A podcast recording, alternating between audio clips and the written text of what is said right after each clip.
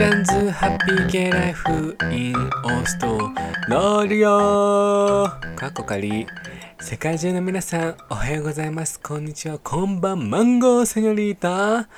銀河一可愛いゲイの大ちゃんでございます。ではでは今回も早速大ちゃんのハッピーゲイライフインオーストラリアかっこかりぶち上がっていこうと思いみないや噛んだぶち上がっていこうと思います。皆さんということでついてきてどんどん1週間ぶり皆さんお元気まる子でしたでしょうかということで今回も早速ぼやきから行かさせていただきたいと思います。なんとなんと大ちゃん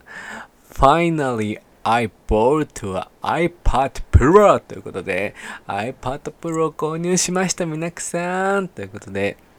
まあ、なぜ購入したかっていうと、まあ、ずっと欲しくてですね、あの、オーストラリア戻った時に、あれ、 uni かカレッジ行こうと思っていて、あの、ペーパーレスで私はあの過ごしたいとずっと思っていて、この iPad Pro さんですね、をどんどん駆使して、こうノート取ったりとか、ちょっと絵を描いたりとか、動画編集とかをね、ちょっとクリエイティブなことをしたくて購入しました。あの、恐れ多いことに、あの、あれよ、YouTube をね、始めさせていただいたんですけれども、その YouTube のね、編集をするときに私 MacBook Air をね、8年前ぐらいに購入したものを使っているんですけれども、まあ遅い、まあ遅い、しょうがない。だって重い作業をそんな重いスペックのものを使うべきではない MacBook Air でやってるもんだからまあ遅くてなんでね iPad Pro をねちょっと駆使してやっていこうと思うんですけれども私そのテクノ系の YouTuber さんを見るのもすごい好きで iPad Pro を紹介してる人とかアプリとかパソコンとか紹介してる方のねあの YouTube をねあのどんどん見ているんですけれどもやっぱりそれをずっと見てたらやっぱ iPad Pro がとりあえずちょうどいいのかなと思っていつかはね、MacBook Pro も買ってね、YouTube のためにあの備えたいなとも思ってるんですけど、まずは iPad Pro を購入しました。もう綺麗、もうツルツルピカピカポンポコリンということで、あの、川崎までね、私、神奈川県の川崎まで買いに行ったんですけれども、私、以前日本で働いてた時は、川崎で働いていたんですけれども、久々に川崎に行って、まあ人が多かった。うん、ちょっと怖かったんですけど、ちょっと必要なものだったので、購入しに行きました。アップルストアに。川崎にね、去年できたのかな？なんでね、嬉しく、嬉しいんですよね。その近いからやっぱ、近くてもやっぱ、川崎じゃないとしたら東京になってしまうので、ちょっと東京まで行くのね、ちょっと今はちょっと怖いので、川崎にあるのはすごいもう嬉しみなんですけれども行ってそこの店員さんがねすごいまあもちろんね外国籍の人がすごい多くてちょっと感動したっていうこれ前も話した気もするんですけれどもそうそうそう。なのでついに iPad Pro を購入したっていう感じだなこれでどんどんどんどん私はペーパーレスであのぶち上がっていく YouTube もやりつつそう。このポッドキャストの編集はね MacBook Air でも十分なんですけれども音声だけだからねちょっと動画編集ってなってしまうと、やっぱスペックが重くなってしまうので、iPad Pro さんを購入した次第でございます。次はね、いいカメラを買おうと思っています。私はどんどんどんどん有名な YouTuber になっていくので、皆さん、ちょっとついてきて、ということで、今回のブレーキはここら辺で、あの、終了させていただきたいと思います。ということで、では今回のメインテーマを活かさせていただきたいと思います。皆さんがお待ちかねの大ちゃんの恋愛トークでございます。皆さんということで、まあまあまあ、この3回目ですね。3回目。まあ第1回ミスターポテトヘッド、2回目、えー、あ、違います。日本語ペラオ第3回。あの皆さん、ハリー・ポッターは見たことございます？ハリー・ポッターのあの優しいトビーさん、妖精さんいるじゃないですか。あの、その第 3, 3人目、オーストラリアで3人目に真面目にデータ、デートした人をトビーさんと呼ぼうと思います、皆さん。あのね、ちょっと似てるの、ちょっと目がちょっとクリッとしてるところとか、でもね、あの、頭はチルチル、で、声高め系の王子でした、その方は。いや、癖強めということで、大ちゃんがデートする人みんな癖強めということで、私自体が癖強めみたいな感じなんですけれども、そのトビーさんとのね、その恋愛の話をちょっとしていこうと思うんですけれども、まあそれもね、まあ、何年ぐらい前かな？オーストラリア行って2年目とかですかね。そのぐらいでございます。もうファームも終わってシドニーに住んでいた時期なのでね。そんな感じなんですけれども。あのまあその方とももちろんあのデーティングアップで最初は連絡を取っていてその人もまあザ・エイジアンが好きな人でまあライスクイーンですよね。前伝えた通りライスクイーンの人で。でも私がそのオーストラリア行って初めてあの私大抵そのミスターポテトヘッドも日本オペラも大体もう初めぐらいにもチャラかしちゃってるんですよね。あの夜の営みを。だけどそのトビーさんに限っては最初ね真面目にデートしたね。そう真面目にデートして初めての王子白人系の人でデートを重ねた人だったんですよ。ちょろめかさないで。本当何回かデートしてすごい誠実な人で映画見に行ったりとか夕飯を食べたりとかしてたんですけれどもそう、それでね、デートを誠実に重ねて、ああ、すごい人だなと思って、ほんとだ、3回目か4回目ぐらいに、やっとチューしてん。やっとチューしてん。やだ、もう、ペロリンチョということで、車の中でチューしてん。やだ、もう、ってことで。でね、その人、車持ちだったわけ。まあ、車持ちって最強よねっていう、ちょっとゲス心なんですけれども、私ね、この、トビーさんの話とちょっとずれちゃうんだけど、私がちょっと、キュンとくるシチュエーションとして、こう相手のメンズが車を運転してどっかドライブデートとかどっか行く時あるとするでしょ？その時に彼が運転してる最中に私の手をね握ってくるの行為がすごく好きなの。まあ運転は気をつけてって感じなんだけれども信号止まった時にすごい私の右手を彼が左手でギューってずっと握ってくれてたりとかねそうそうそう運転中も握ってくれてたりとかすると私ねその声がちょっとキュンキュンしちゃうの。なんだろうねあの禁断の空間で2人だけの空間でこうちょっと触れ合ってるっていう感じその声すごい好きやねんっていうちょっと話それたんですけれども。でそのトビーさんもそういう風にしてくれてさ私すごいキュンキュンしたの。キュンキュン丸尾なんだけれども。でキュンキュン丸尾しだったんですよね。でその車でチューしで手もつなぎすごいあいい感じだなっていう風に思ってたんですよね。思ってたんだけれども事件が起きるの皆さん。事件。ここでね皆さんもちょっとお気づきのポイントがあると思うんですけれども、まあ、異性愛者だと、もう、どっちがずっこんしてどっちが抜根するかっていうのが決まってるんじゃないですか、夜がね。まあ、もちろん男性と女性だから。だけど、ゲイ同士のもし恋愛に発展したとするじゃん。一人の人間、ゲイ同士がね。そしたら、もしその二人が、立ち同士、トップ同士、突っ込んする方ね、立ちが。で、もし、その2人が2人とも、立ち同士、トップ同士、もしくはボトム、受け、バッコンされる方ね。だったら、恋愛は成立するんですかっていう話なんですよ。それはすごい気になると思いますよね、皆さん。で、ここの問題、なんでこの話をしたかっていうと、問題発したの、そのトビーさんと。そのトビーさんがある日、私に聞いてきたの。What's your position? って言われたの。What's your position? ってその夜の営みのポジションはどっちっていうゲイのね、聞き方なんだけれども、で私は、I'm a mostly bottom みたいな。あその2、3、まあ、オーストラリア行って2年目ぐらいだったんで、そのまあ、その時はもう、パーフェクトリーボトムだったのね、私は。今は、あの、versatile になろうとしているボトムなんだけれども、その時は完璧ボトムだったからさ、その彼にポジションどっち？って聞かれたから、I'm a bottom って言ったら、その彼が、うーんって言われて、I'm bottom too って言われたのね。でも私はその人が人間としてすごいいい人だったから関係を築きたいと思ったのね。あの、やっぱ、あの、夜の営みのセックスの相性ってすごく重要だと思ってます、私は。だけども、相手がすごい人間性が良かったら、まあ何かしらね、方法あるじゃないですか。ちょっと大人のおもちゃ使うとか、ちょっとどっちかがトップを試してみるとか、受け同士でもいいから心でつながつながっていたいっていう、あね、そういうのも全然私はありと思うんですよね。で、そのゲイ界隈の中で結構立ち同士のね、カップルはいると思う、いることが多いかなっていうふうに思うんですけれども、受け同士のカップルだとやっぱちょっと難しいっていうイメージがあって、この私の6年間のオーストラリアのからの experience だとね。で、その、その難しいって思った experience が、このトビーさんのシチュエーションが初めてだったのね。で、その時に私が彼に、あ、私もボトムなんだよねって言われて、で、私は正直に、いや、僕は、私は、ボトム同士でもいいから関係を続けたいと思ってるんだよねって言って、あなたがいい人だから続けたいなって言って、でも彼は、sorry, I can't do that って言われて、まあ、oh my god ってな、oh my gosh ってなったんだけど、まあ、でもね、それは彼をリスペクトしなきゃと思ったんですけれども、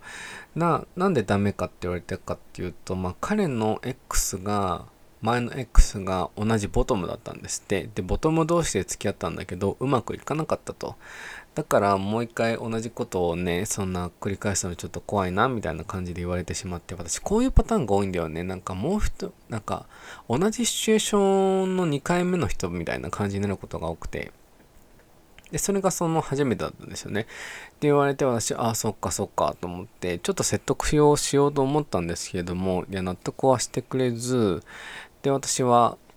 ちょっとショックだったので、泣くよね。ちょっと泣いた。泣いた。だってすごいいい人だと思ったからさ、それは泣くよね。で、泣いて、でも彼にもはっきり言ったの、ごめん、もう連絡して、しないでほしいって言って、すごいやっぱ彼のことがね、すごいいい人だと思って関係築きたいと思ってたけど、そういう風に拒まれてしまったから、ごめん、もう連絡は取らないでほしいって私は言ったんですよ。で、彼も分かったって言って、そこからね、連絡を取らなくなったんですけれども、でもこっからね全然ストーリーがまだあるの。でそっから1年もしてないかな。半年とか経ってから私が仕事を行く時にその時はあの電車を使って通勤してたので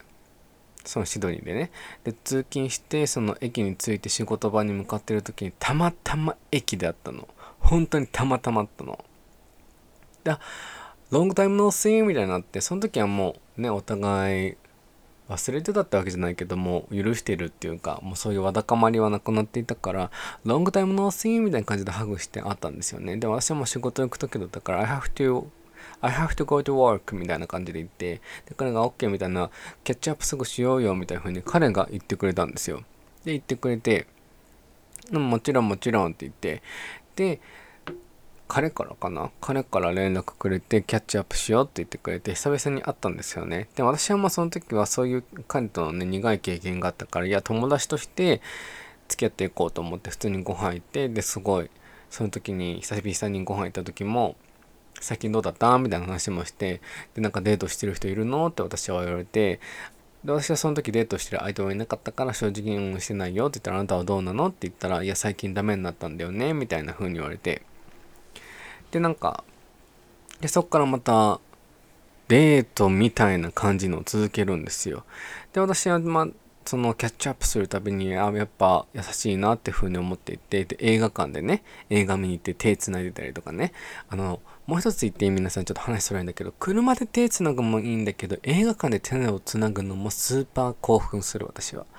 興奮するって言ったらちょっと変な意味になっちゃうけど、ドキドキしちゃうの私。映画館で手繋がれたらドキドキしちゃうみたいな。ちょっと聞いてる、聞いてるメンズいるかな大ちゃんのことちょっと好きだよみたいな。大ちゃんの、大ちゃん落としたいなっていう風になメンズがいたらさ、あの、車で手繋ぐか映画館で手繋ぐと多分、ちょっとドキドキする大ちゃんってことでメモっといてってことで、さあさあさあさあってことでね。映画館でその彼とね、また手を繋いだんですよ。繋いで、で、彼も多分もう一回ね、関係築きたいなっていうふうに思ってくれてるのかなと思って、そこからデートをまた何回か続けて、まあ、チューンも確かしたかな車の中で。またしたりとかしてやってたんだけども、で、こうなんか急に彼がそっけなくなった時があったんですね。あ、来たと思って、なんかそっけなくなったと思って、なんかそしたら、こう、なんか、どん、最近どうなの？みたいな。連絡あんま取んないね？みたいな風に正直に聞いたら、うーん、なんか僕たちは多分、多分彼もデートしていくうちに、多分僕たちはなんかちょっと違うと思うって言われて、私は正直なんでって言ったんですよ。そしたら、君僕と会ってる時あんま話さないよねって言われたの。もう、what the fuck ってなったのね。なんか話さないのは彼も話さないわけ。っていうかさ、私デートを重ねててね、ウェスタン、白人系の人とデートをしていて、話を盛り上げてくれない人私あんま好きじゃないのね。だってデートしてるじゃん。で、私も、私は、君あんま話さないよねっていう割に、で、第二言語が英語じゃん。で、頑張って話をね、広げてたんだけれども、私の中でも彼はね、話を広げてくれてないの。あなたが第一言語が英語にもかかわらず、みたいな。で、それを言われては、その言葉が一番腹立つのね。だって、あなた第一言語英語じゃん、みたいな。頑張って広げてよ、みたいな。なんで第二言語のがね、英語の私がほとんど広めてんだよ、みたいな感じになるんですけれども、それを言われ、私はもうカッチン来たんですよね。いや、あなたも喋んないよね、みたいな。私立ってる時に、みたいな。私だけじゃないよね、みたいな。って言われ、で、プラスなんか最近その前付き合ってた X となんか会い始めてるって確か言われたんだよね。もう what the fuck みたいな。TWICE じゃんみたいな。2回目じゃん。What the fuck? Twice 目じゃんみたいな。あの私の好きな K-POP の TWICE じゃなくてね2回目じゃんみたいなね。そうって言われていやなんでそういうことみたいな。だから私とね、やっぱそういう自分がこう前も言ったと思うんですけれども相手に合わせようとするばかりやっぱダメンズが寄ってきちゃう時が多くて最近までね。最近まででもないけど。オーストラリアの半分ぐらい。今自己肯定感ぶち上げのやつだからさそういう男は寄ってこないんですけれども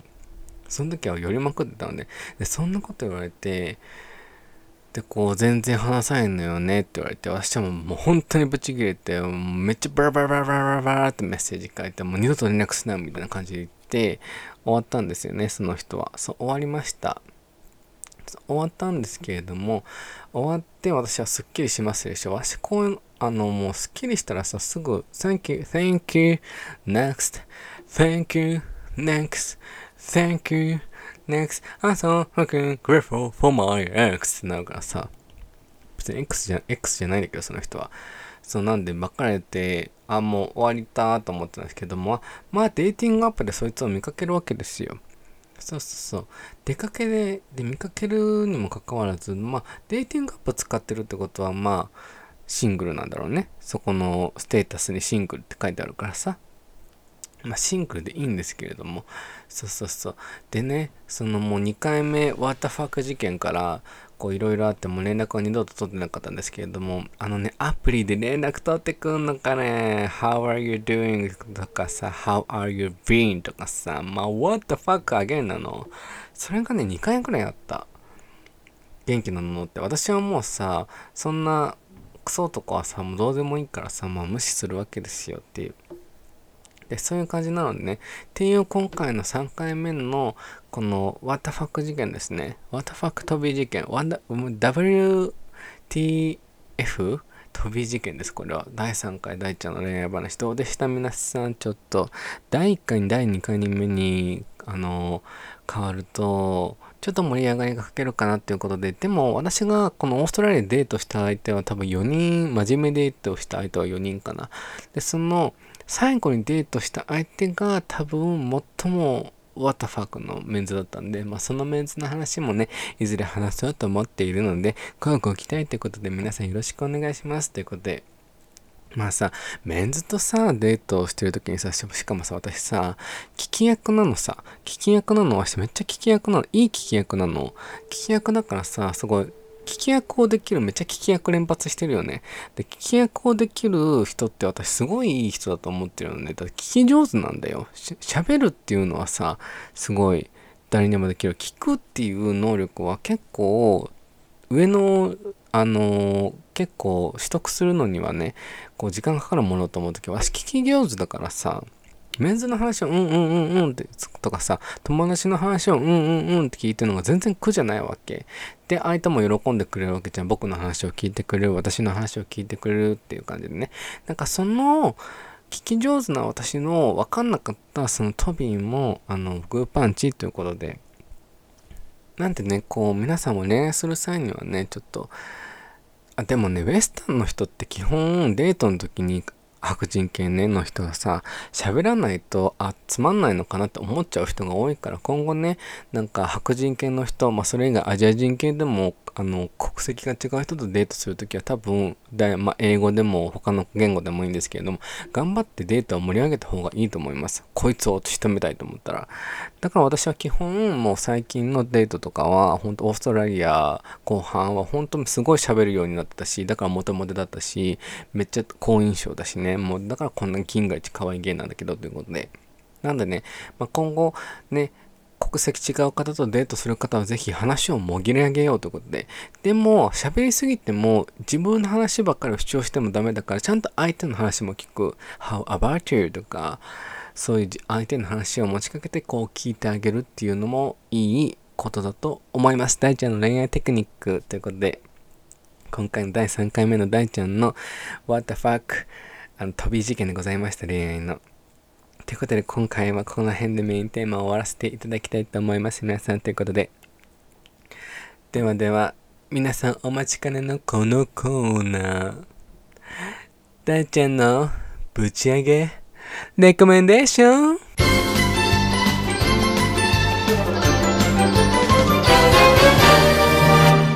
はい、ということで、今回のぶち明けレコメンデーションをなんと、柔軟剤。まさかの柔軟剤みたいな。皆さんおびっくりまる子でしょ？なんで柔軟剤かっていうと、私ね、柔軟剤がね、大好きなの。こう、あ、違います。大学生から私、大学生の最初2年間は、あのー、最初の2年間は一人暮らししていて、で一人暮らししていた時は私、まあ、洗濯するでしょ？私ね、柔軟剤5、6個持ってた。やばくない？ダウニーとかいろんなのとか、まあ薬局でその時アルバイトしてたか。らさ、シャワリで買えるっていうのもあったんだけれども、あの、わし、匂いフェチなの。香水もたくさん持ってるし、すごい柔軟剤にもこだわりたいの。で、柔軟剤プラスその柔軟剤に合う洗剤っていうのもあるからさ、それも選ぶのが難しいんだよねってことで、で、その、おすすめの柔軟剤はね、皆さん、使ってる人もいるかもしんないけど、ランドリンってやつ、ランドリン、白いパッケージの蓋が黒のやつなんだけども、それ、めちゃくそいい匂い、めちゃくそいい匂いだから皆さんぜひ使ってほしい。なんだろうね、大人の甘すぎない香りなんだよね、その柔軟剤で。香りも続くから、すごい着ていて幸せになれる洋服を、パジャマを。なんでね、柔軟剤ですごい重要だと思う。皆さんのおすすめの柔軟剤ございますってことで、私、柔軟剤大好きださ、だからさ、逆にさ、レコメンドしてみたいな感じなんだけども。で、そのランドニーさんね、ハースフレグランスもあるし、なんか、車の匂いのやつもあるから、あの、薬局で普通に買えるんで、お手頃な値段ですし、すごいいい匂いだし、なんで皆さんぜひランドリー、ランドリーを買えば大ちゃんとお揃いの匂いです。皆さん、やだもう。やだ。そうやって真似ばっかりして、もう皆さん大ちゃんが大好きだからって全然真似していいよということで、お前誰だよ何様だよということで、今回のレコメンデーションは柔軟剤でございましたということで、ではでは皆さん、エンドロールに行きたいと思います。皆さん、今回もご視聴、ご、ご視聴じゃないわ。ご拝聴していただき誠にありがとうございました。ということで、ついに日本は、ジャパンは梅雨入りしましたね。皆さん、ピエンピエン丸、ピエン丸ということで、あの、雨は全然いいんだけどね、蒸し暑い、やっぱ日本は。なんだろうね、この風が強い日でもさ、すごいムシムシするじゃん。あ、もうね、どうも耐えられない。何回も言ってるけど、この暑さをね、久しぶりすぎて大ちゃんはもう毛穴という毛穴から汁が出まくりでございます、皆さん。ということで、汁止める方法ねえかな、みたいな、っていう感じで毎日考えてるんですけれども、皆さん、お体には気をつけて熱中症にね、マスクしながらね、こう、お仕事を行ったり通勤したりしている方いらっしゃると思うんですけれども、お体とか熱中症にお気をつけて皆さんお過ごしくださいませということで、皆さん、最後に皆さん私の SNS のフォローぜひぜひよろしくお願いします。そちらがですね、大ちゃおみ0520ですね。インスタグラムが大ちゃおみ0520 Twitter の方がですね、大ちゃおみ DAICHAOMI ですね。で、E メールの方もございますので、そちらで感想と、あの、質問と送っていただけたらとても嬉しいでございます。そちらが、大ちゃおみ0520アットマーク gmail.com daichaomi アットマーク gmail.com にでございます。あの、インスタグラムかツイッターのダイレクトメールでもごはご感想とあの質問と送っていただけた大ちゃん嬉しみでございます。で、プラス皆さん、先週もお話しさせていただきましたが、大ちゃんついに YouTube チャンネルを追っ始めましたってことで、そちらがプチアゲイライフでございます。B-U-C-H-I-A-G-A-Y チャンネルでございますね。すごい言いにくかったけど、プチ上げチャンネルです。あの、目指せ収益化。もうこれ、YouTube チャンネルを副業化する気大ちゃんまんまでございますので、目指せ収益化、目指せ最初登録者1000人、そして渡辺直美ちゃんのような芸界隈で渡辺直美ちゃんのような存在になれるように皆さんに笑いやハッピーを届けられるような存在に YouTube やこう世間でなっていきたいと思っておりますので皆さんぜひぜひ YouTube チャンネル登録そしていいねそしてシェアの方よろしくお願いしますということでではでは皆さんここら辺で今回は終わらせていただきたいと思いますということででは皆さんあげなぶち上げな1週間をお過ごしください。ではでは、バイバーイ。